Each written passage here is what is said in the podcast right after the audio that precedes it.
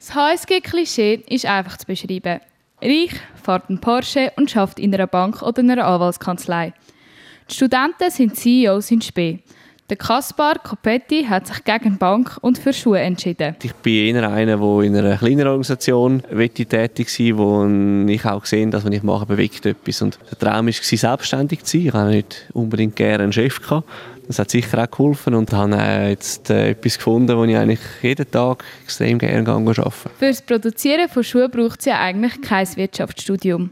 Trotzdem ist das Studium an der HSG für Kaspar Capetti nützlich gewesen. Wirtschaft ist ja angewandte Wissenschaft. Man kann auch mit viel gesundem Menschenverstand relativ viel bewirken. Was jetzt an der HSG speziell ist, dass man relativ viel Recht hat und äh, im, im, Geschäftsleben braucht es eigentlich für jeden Geschäftsakt ein rechtliches Dokument, einen Vertrag in irgendeiner Form und das zu wissen zu haben, das, das, das hilft auf jeden Fall. Weil das Studium an der HSG breit gefächert ist, bringt es einem später in vielen Bereichen etwas.